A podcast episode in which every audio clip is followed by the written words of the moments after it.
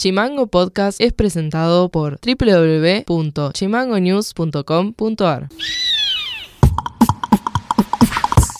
Bienvenidos y bienvenidas una vez más al resumen informativo, en este caso del día 5 del 10 de 2022 y estas son las tres más. El legislador del MOPOF, Pablo Villegas, propone corregir la ley 1210 de modificación del régimen de jubilaciones y pensiones de los tres poderes para que los jubilados no cobren a destiempo los aumentos otorgados a los activos estatales. La Fundación Estepa Viva realiza el evento Bienvenida a las Aves Playeras en el marco del Festival de Aves que organiza el Centro de Interpretación Ambiental de la Municipalidad de Río Grande. Será el próximo viernes 7 de 16 horas a 17.30 horas. El cortometraje documental La Noche y las Tormentas de los realizadores fueguinos Nicolás de Luca y Luján Austin ganó el primer premio como cortometraje documental y como mejor montaje en la décima edición del FAB, Festival Audiovisual de Bariloche. Noti Audio. El director provincial del manejo del fuego, Pablo Paredes, recordó las recomendaciones para prevenir inconvenientes por el inicio de la temporada de alto riesgo de incendio.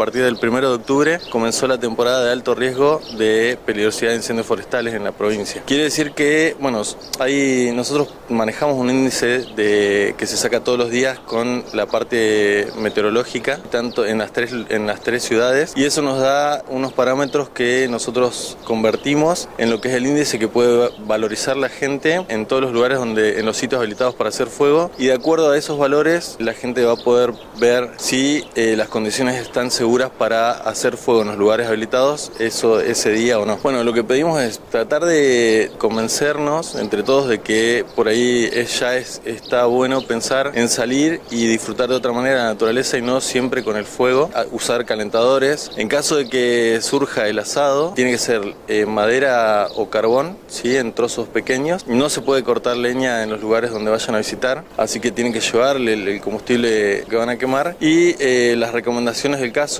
y hacen fuego, luego apagarlo. La forma adecuada para saber si el, si el fuego está bien apagado es agarrar y acercar la mano y no tiene que estar con temperatura. Mucha agua. Noti audio.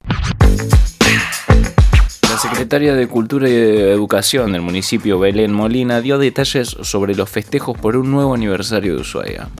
Ya falta muy poquito y de hecho ya con algunas actividades empezamos en el marco del aniversario de, la ciudad. Tenemos la inauguración de la muestra en Casa Beban de recetarios fueguinos que fue realizada desde el área de patrimonio en conjunto con la Comisión de Antiguos Pobladores. Así que bueno, también ahí muy contentos con la participación de antiguos pobladores que estuvieron dando sus recetas y bueno, se estuvo generando una muestra mm. muy linda que va a estar durante todo el mes. Y después tenemos el día sábado la de antiguos pobladores, Estadio Cochocho Vargas, después de tres años de no tener esta fiesta. Y bueno, y ahí ya nos vamos acercando al 12 de octubre, desfile, mucha gente contenta, muchas instituciones con, con muchas ganas de participar. Eh, vamos a estar arrancando tempranito lo que son los actos protocolares, como bien sabemos, y después hacia las 11 de la mañana va a estar dando inicio el desfile. Y también este año comentar que volvemos también con lo que es la paella y eh, shows musicales también en el entorno de la Plaza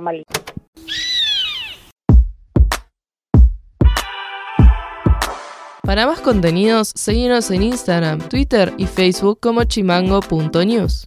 Señoras y señores, eso ha sido todo por hoy. Nos estaremos encontrando en un próximo resumen informativo. No se olviden de seguirnos en Spotify como Chimango News y si se quieren comunicar con nosotros nos tiran un WhatsApp que nosotros les respondemos muy plácidamente. Les mando un saludo y nos estamos encontrando. Chimango Podcast es conducido por Elian Sánchez. Producción periodística Fede García y Juliachi. Producción general Mica Orue y Ale Valencia.